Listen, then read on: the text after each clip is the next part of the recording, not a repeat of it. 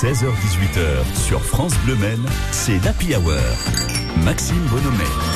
Vous le savez aujourd'hui, c'est le début, le grand début de la folle semaine des 24 heures du Mans. Pour l'occasion, on est en direct du pesage d'ailleurs. Hein. Ce sera dans les prochaines minutes avec Julien Sénéchal.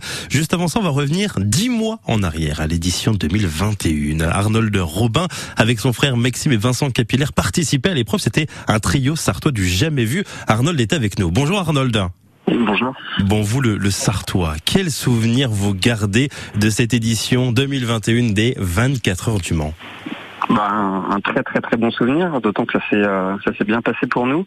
Euh, voilà, a vécu euh, on a vécu un rêve, on a vécu une course sans aucun problème. Je crois qu'on est la, la première ou la deuxième équipe à avoir passé le, le moins de temps au stand. Donc donc non, tout s'est bien passé. C'était c'était merveilleux d'y participer l'année dernière. On l'imagine. Qu'est-ce qui vous a le plus marqué justement dans cette folle semaine, même si il y avait les restrictions dues au, au Covid, mais qu'est-ce qui vous a marqué? Qu'est-ce que vous gardez finalement en tête?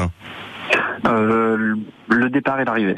Euh, entre les deux, on a fait le boulot, mais euh, le départ c'était un, moment stressant parce qu'on est parti sous la pluie et c'est moi qui, qui prenais le départ.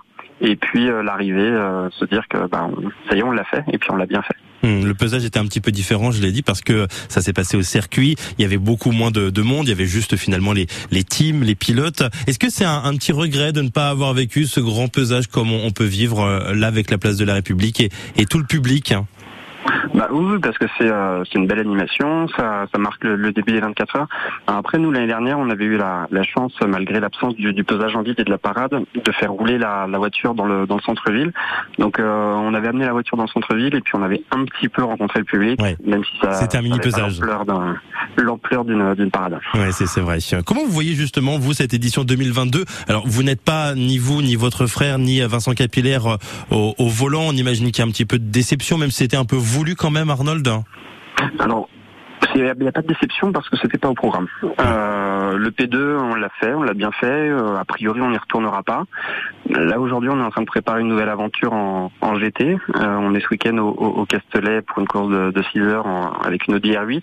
Et la semaine prochaine, on roulera quand même sur le grand circuit parce qu'on fera la, la course d'ouverture euh, Road tout le Mans mmh. avec avec cette Audi R8.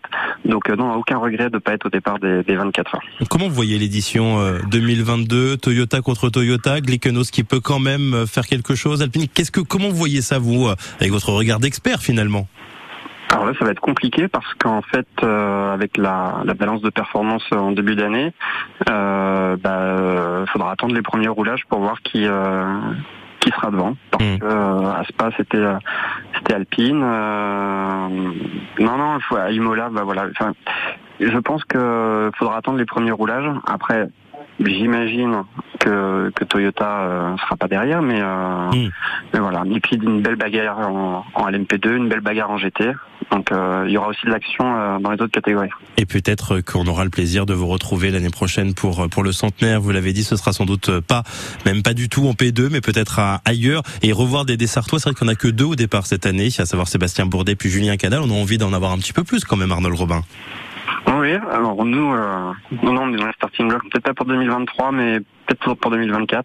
Et puis euh, je sais qu'il y a d'autres équipes sartoises qui qui se préparent euh, à droite à gauche. Je crois qu'on a on a donné des, des idées à certains l'année dernière. Bah ça, ça peut se comprendre d'un côté, c'est les 24 heures du Mans.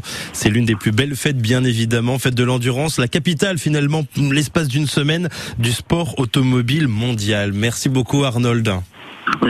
Bon courage pour la course ce week-end et puis également pour Rod tout le Mans. Les 24 heures du Mans, on vous les fait vivre bien évidemment sur France Bleu Maine avec dans quelques instants euh, le pesage de cette euh, première journée parce qu'il y aura également demain matin.